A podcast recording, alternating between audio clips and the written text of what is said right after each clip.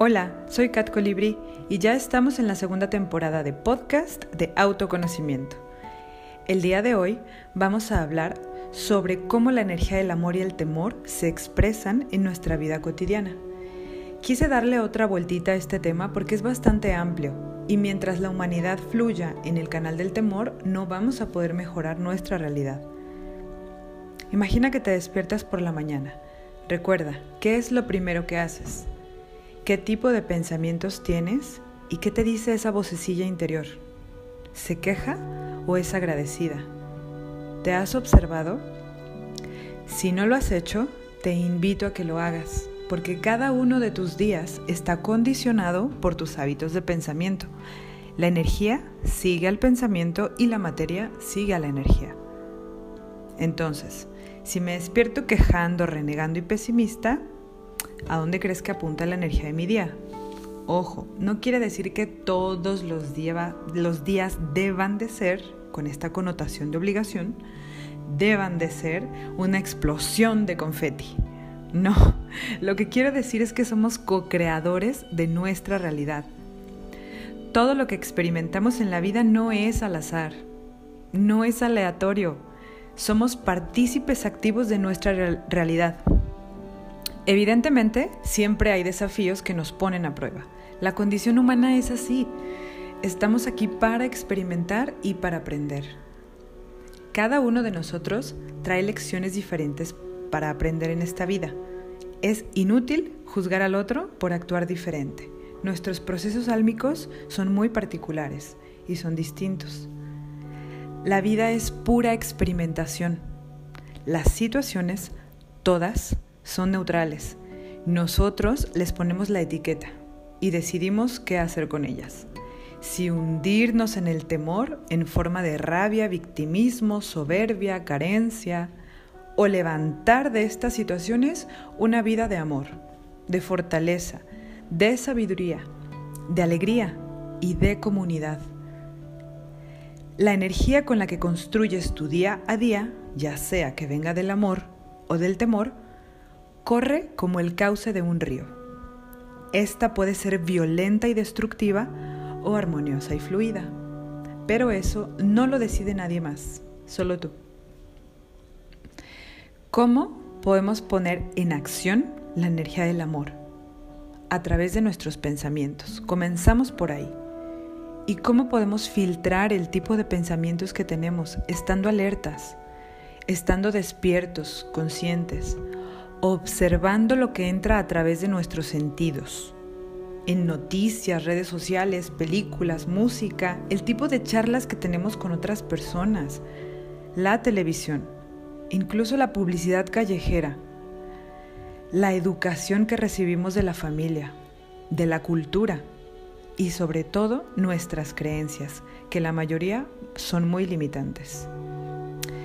El sistema nervioso de un ser humano es muy susceptible sobre todo a la información que recibe a través de los sentidos. Es muy ingenuo pensar que si nos alimentamos todo el tiempo de violencia, terror, chismes, noticias alarmantes, drama, vamos a poder controlar, controlar las reacciones químicas del cerebro que nos produce. No, no lo podemos hacer. Porque se agregan sustancias como la adrenalina que contraen los músculos y eleva la presión arterial. Esto a la larga se vuelve un condicionamiento. Después un patrón de conducta que se va solidificando con el hábito para terminar como instructor de nuestra personalidad. Pero si permitimos la entrada a nuestro sistema de un contenido más útil, que nos enseñe a gestionar los estados emocionales, que nos despierte la conciencia, el amor, la compasión, la empatía. Entonces, la zona cerebral asociada con el autocontrol y las emociones tendrá más actividad. Nuestro cuerpo experimentará relajación y las emociones estarán en calma. Entonces, ¿somos o no somos responsables de nuestra realidad? Creo que sí. Vamos en este río fluyendo con amor o con temor. ¿Cómo lo podemos saber? Auto observando. Ahí te van unas preguntas Y dependiendo de tus respuestas es que tú solo, tú sola te vas a ir dando cuenta. ¿Te ofendes fácilmente? Mm, ¿Te enojas y reaccionas de forma agresiva? ¿Eres celoso? ¿Envidias la vida de otro y o lo juzgas? ¿Quieres controlar todo a tu alrededor pero no tienes autocontrol contigo mismo? ¿Crees que eres víctima de las circunstancias de la vida? ¿Los desafíos de la vida te derrumban? ¿Complaces para quedar bien con los demás y no por una satisfacción propia? ¿Exiges y no das? ¿Tienes pensamientos regularmente de carencia? Por ejemplo, que no puedes, que no te alcanza, que necesitas, que todo es tan difícil. ¿Cómo es tu relación con las mujeres? ¿Y cómo es tu relación con los hombres? ¿Cómo es tu relación con los niños? ¿Y cómo es tu relación con la naturaleza? ¿Hace cuánto que no te doblas de la risa? ¿Hace cuánto que no te permites enamorar plenamente? ¿Hace cuánto que fuiste espontáneo? ¿Te satisface tu trabajo? ¿Tu relación? ¿Tu vida sexual? ¿Cómo está tu creatividad? ¿Sabes quién eres realmente? ¿Sabes a dónde vas? ¿Sabes qué defiendes en esta vida? Y podría seguir y seguir, pero no es necesario. Tus respuestas te indican si tu río de la vida fluye en amor o en temor. Mira, te voy a platicar lo que para mí, para Kat, es el amor. Para mí el amor es amor propio.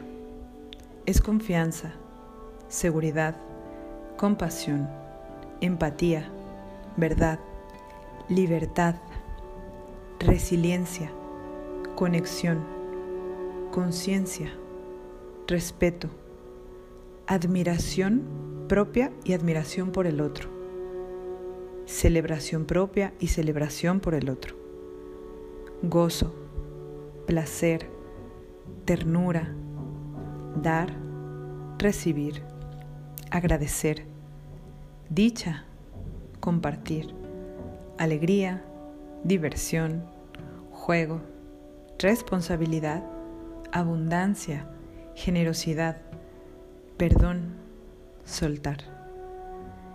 El amor es confiar y fluir en el río de la vida sin resistencia, asumiendo la responsabilidad como co-creador de la realidad.